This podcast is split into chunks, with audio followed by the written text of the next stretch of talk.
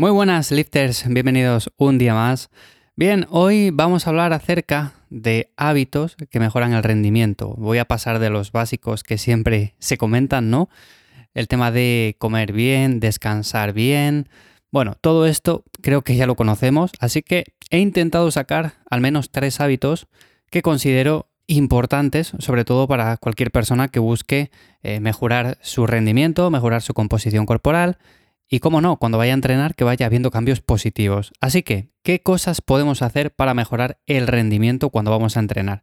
Bueno, por lo primero de todo, algo que considero muy importante es variar la intensidad. Siempre he dicho que es importante entrenar con una alta intensidad, por lo menos que gran parte de las series estén cerca del fallo, pero también es verdad que no todo puede estar a la misma altura. O sea, por ejemplo, no puede estar tan cerca del fallo eh, un ejercicio como la sentadilla, como por ejemplo un curl de bíceps, como por ejemplo unas flexiones, como por ejemplo unas dominadas. Entonces habrá ejercicios en los cuales podemos llegar un poco más cerca del fallo y otros un poco menos. Es lo que normalmente se suele programar llamándolo RIR.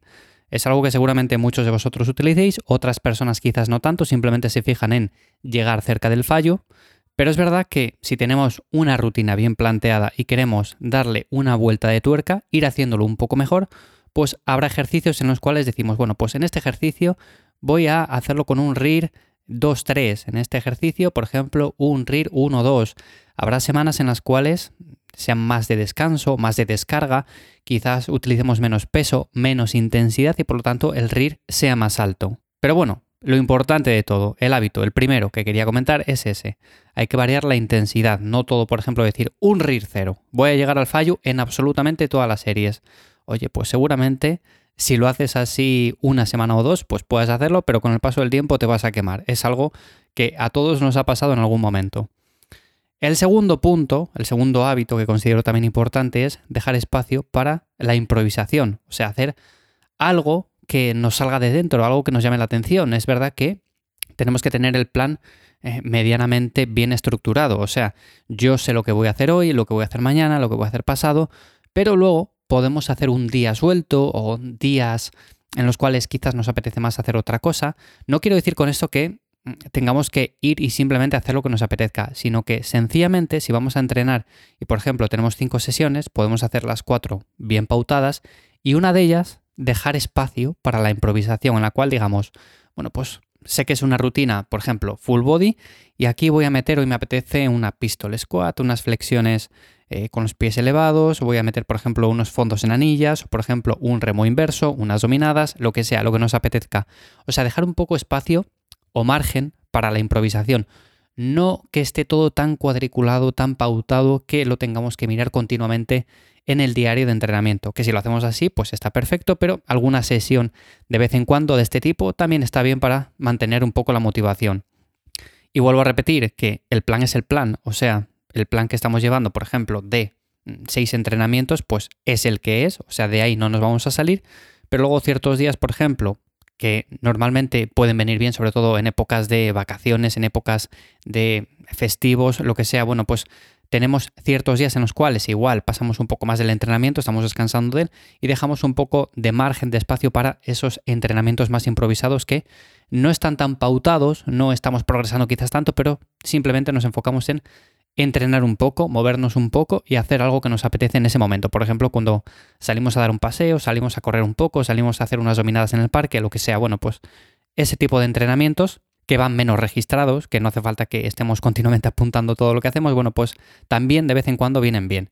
Y otra cosa que también tengo aquí anotada, la tercera, es que es interesante escribir en un diario, escribir en el teléfono móvil, lo que sea, posibles mejoras del plan. Por ejemplo, si estamos entrenando y de repente se nos ocurre que algo podría mejorar la planificación que llevamos actualmente, pues lo anotamos para hacer dichos cambios, no para hacerlo en ese momento porque estamos entrenando, pero sí para hacerlo posteriormente. Digo que es interesante anotarlo, más que nada porque si no lo anotamos, por lo menos a mí me ha pasado muchas veces, luego van pasando las horas, va pasando el tiempo y es que no nos acordamos ya de lo que hemos pensado. Igual sí que decimos, yo eh, pensé en algo que tenía que hacer, que sabía que iba a mejorar el entrenamiento o alguna cosa así, lo pensamos, pero luego no nos acordamos exactamente de lo que era ahí, bueno, pues ya ha pasado. O sea, Si nos acordamos de nuevo otra vez, bueno, pues lo anotaremos, pero si no, muchas veces queda en el olvido. Así que es importante anotar ese tipo de cosas. Yo, por ejemplo, las anoto en el teléfono móvil o en el cuaderno de entrenamiento. Así que vosotros lo podéis hacer en un lugar o en otro, o sea, donde mejor os venga. Pero es importante hacerlo, al menos. Y ya digo, por ejemplo, estáis haciendo un ejercicio que o bien os genera una pequeña molestia, o bien notáis que necesitáis un poco menos de volumen en ese grupo muscular, veis que de la sesión anterior os habéis recuperado bien y que podéis añadir un poco más, o que necesitáis añadir un poco menos porque todavía estáis un poco fatigados, bueno, pues lo que sea, ese tipo de cosas, las anotáis y a posteriori ya hacéis los cambios en la planificación para que en el siguiente entrenamiento, bueno, pues ya se pueda ver si realmente es una mejora o lo tenéis que quitar. Pero bueno, ese tipo de cosas es interesante también de vez en cuando anotarlas. Y simplemente eso, esos tres hábitos considero que son importantes. Como digo, iba a pasar de hablar siempre de lo mismo, de eh, comer las calorías que necesitamos, descansar lo suficiente, todo esto son cosas que normalmente también comento por aquí, pero ya las conocemos. Así que digo, voy a hablar de tres cosas que también son importantes. Y estas tres, bueno, por supuesto hay muchas más, pero estas tres son las que quería comentar hoy.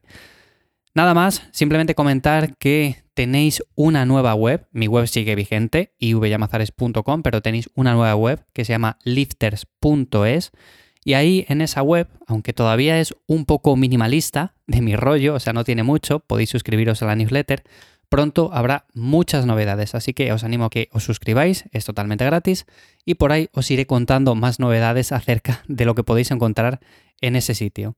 Así que nada más por hoy y nos escuchamos en unos días. Chao.